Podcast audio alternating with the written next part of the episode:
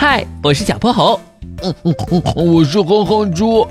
想和我们做好朋友的话，别忘了关注、订阅和五星好评哦。下面故事开始了。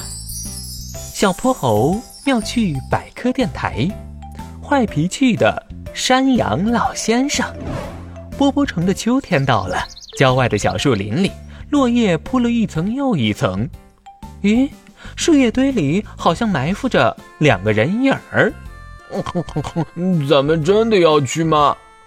不是你想去吗？怎么害怕啦？谁怕了？再说那些板栗又不是他家的。原来呀，小泼猴和哼哼猪正在进行一个板栗行动，他们的目标就是前方十五米处那落了一地的板栗，而最大的危险就是。板栗边上的那栋小木屋，准确的说是木屋的主人，脾气怪异的山羊老先生。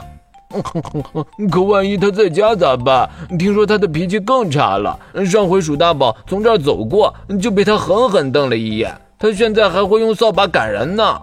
那咱不去了？不行，我舍不得那些板栗，还是去吧。哼哼猪咬咬牙。他们蹑手蹑脚地来到了那片树林。按计划，小泼猴躲在一棵大树后面，随时注意木屋的动静。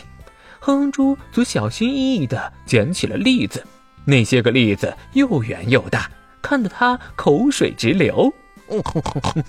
嗯，实在忍不住了，我先尝一个。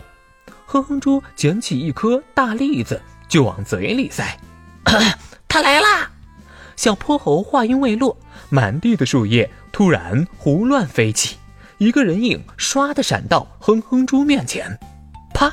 他手里的栗子被打掉了。山山羊老先生，不许吃这东西，马上离开这里！山羊老先生满脸皱纹，长长的白胡子垂在胸前，最令人害怕的是他那双像老鹰一般锐利的眼睛。对不起，我我把这些栗子都给你。哼哼猪战战兢兢地掏出了一大把栗子。小泼猴看着那些栗子，像突然发现了什么似的，一个箭步冲了上去。哼猪，这不是真栗子，这是有毒的马栗。你在说啥呀？什么真的假的？你看，栗子应该是一头扁一头圆的，可它整个都是圆鼓鼓的，而且栗子上有小绒毛。可它一点毛都没有，最重要的是它的外壳和栗子的一点也不一样。栗子的外壳都是尖刺，但你看掉在地上的那些壳是光滑的，只有一点小刺。我之前在书里看到过，它叫玛丽，含有大量的皂角苷，吃了就会上吐下泻，严重的还会陷入昏迷。我们刚刚都没仔细看，差点就出大事了。哼哼猪吓得愣了好一会儿，然后疯狂的把口袋里所有的栗子。哦，不对，是有毒的玛丽倒了出来。这下他们终于明白了山羊老先生刚才的举动。他们四下看了看，老先生不知什么时候已经离开了。